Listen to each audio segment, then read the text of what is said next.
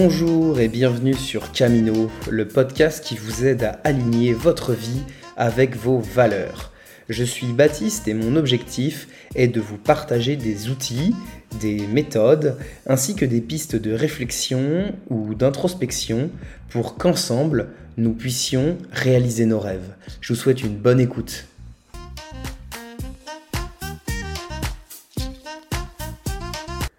Bonjour et bienvenue sur ce 25e épisode de Camino. Comme chaque semaine, je suis très heureux de vous retrouver au travers de ce podcast. Aujourd'hui, je vous propose qu'on aille explorer ensemble les profondeurs de notre ego.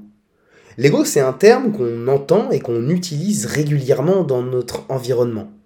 On peut par exemple parler de sportifs, de chanteurs ou de stars qui ont un ego surdimensionné.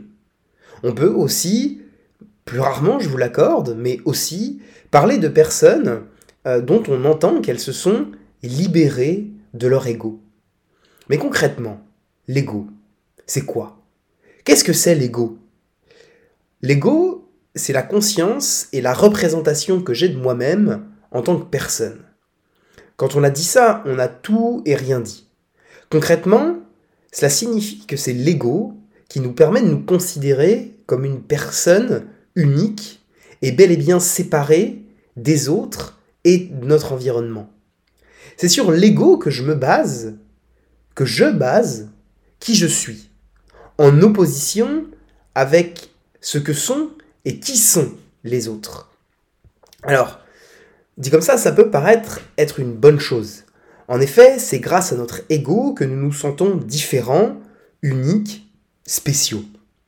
C'est l'ego qui base les fondements de notre personnalité. Et c'est l'ego, encore une fois, encore lui, qui nous différencie du monde qui nous entoure. Cependant, c'est justement en créant cette séparation avec les autres qu'on en vient à émettre des jugements de valeur et à créer, par essence, des évaluations. En somme, c'est ce qu'on appelle se comparer. C'est quelque chose que l'on vit et que l'on observe tous. On se compare aux autres partout et tout le temps. Rappelez-vous, à l'école, ces profs qui rendaient les copies par ordre croissant ou décroissant. Euh, les rangs euh, qui étaient inscrits sur nos bulletins scolaires. Au sport, où le classement est plus que roi. Au travail, où on souhaite mieux performer que les autres, où il y a de la concurrence, où il faut absolument battre et dépasser les autres personnes. Sur les réseaux sociaux, j'en parle même pas où on va se comparer sans cesse, à compter le nombre de likes, de commentaires, ou à vouloir ressembler à tel ou tel compte Instagram. Et quand on y réfléchit, en fait, c'est l'empilement des égaux qui mène la barque dans notre société actuelle. Ce qui peut être intéressant de comprendre, c'est d'identifier comment est-ce que l'ego se forme.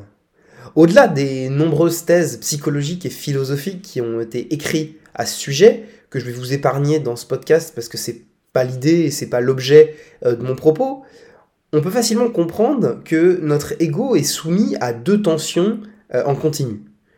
La première, ce sont tous les éléments externes. Ce sont les éléments qui proviennent de l'extérieur de nous-mêmes. Un peu bizarre dit comme ça, je vous l'accorde, mais c'est très simple à comprendre. Ce sont nos parents, nos amis, l'école, notre société, le pays dans lequel on grandit, la religion que l'on pratique, ou ne pratique pas d'ailleurs, notre coach de sport, le prof de maths, l'inconnu croisé dans la rue à une soirée. Et tous ces éléments externes, en fait, vont influer directement sur la construction de notre ego. Déjà, le simple fait qu'il soit extérieur à nous indique bien que nous sommes bien à part. De plus, l'ensemble des interactions que nous pouvons avoir influent directement sur notre ego. C'est assez facile à comprendre. Prenez un enfant à qui on répète sans arrêt qu'il est mauvais ou qu'il ne réussira pas à atteindre ses rêves.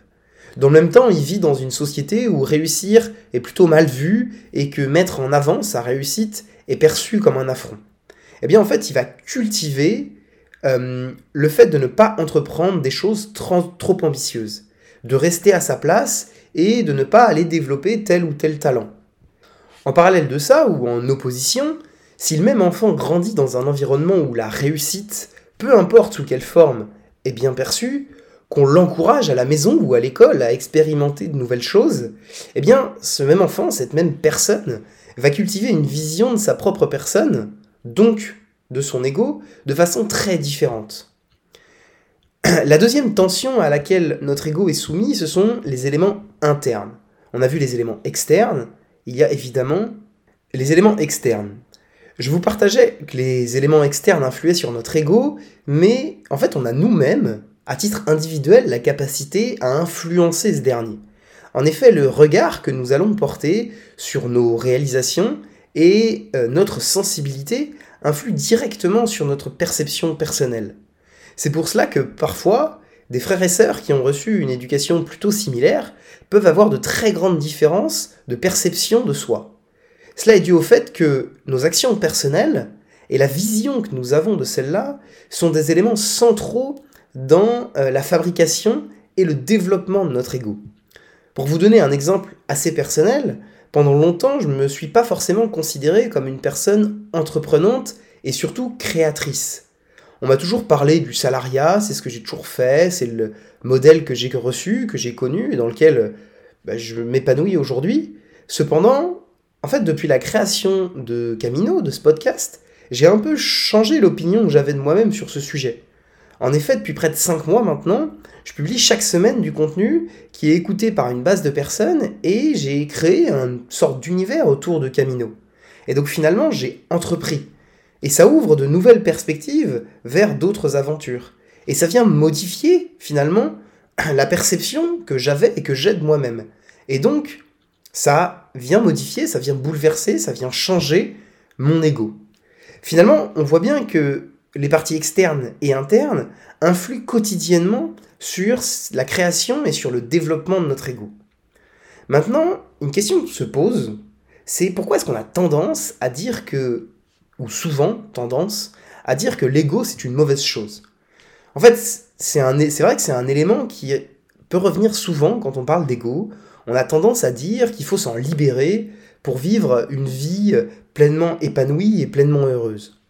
C'est notamment ce que la plupart des traditions spirituelles nous enseignent ou différentes religions. Se libérer de son ego, ça permettrait d'être pleinement libre et de se concentrer sur notre essence profonde. Euh, les différents dogmes religieux voient l'ego comme un masque qui nous, qui nous empêche de nous voir nous-mêmes. On se perd en fait à vouloir satisfaire les besoins de notre ego. Euh, il y a un autre point, c'est ce fameux euh, il y a, il y a, il a un ego surdimensionné. J'en parlais en introduction, mais on n'aime pas les gens dont l'ego est trop fort. Dans notre société, et particulièrement en France, avec notre culture chrétienne, nous n'aimons pas les gens qui prennent trop de place. Regardez un exemple trivial, mais dans le football, par exemple, il est socialement plus reconnu de préférer Messi à Ronaldo. Pourquoi? Parce que l'un est jugé plus modeste et l'autre est jugé très arrogant.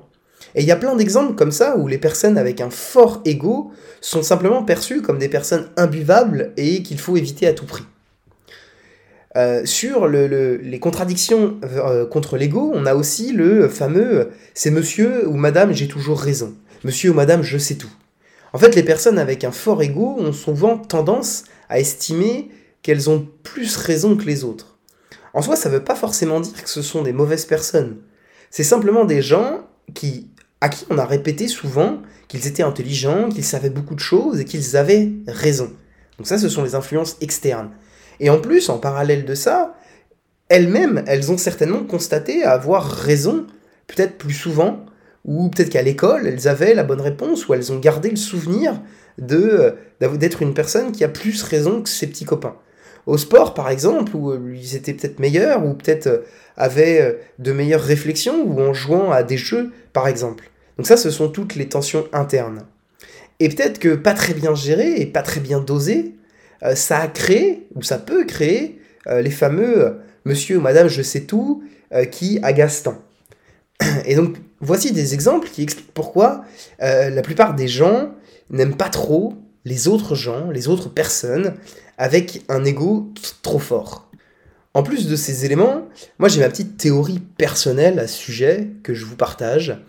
En fait, plus l'ego des autres est fort, plus j'ai besoin de renforcer le mien pour me sentir exister. Cela peut expliquer pourquoi on a du mal avec les personnes qui ont un ego trop fort. Parfois, il est pas mal placé.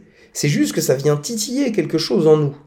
Le fait de voir quelqu'un briller un peu trop fort vient faire de l'ombre, en fait, à notre propre ego et on accuse l'ego de l'autre personne de prendre trop de place sans vraiment voir que c'est en nous que l'alarme sonne, pas chez l'autre.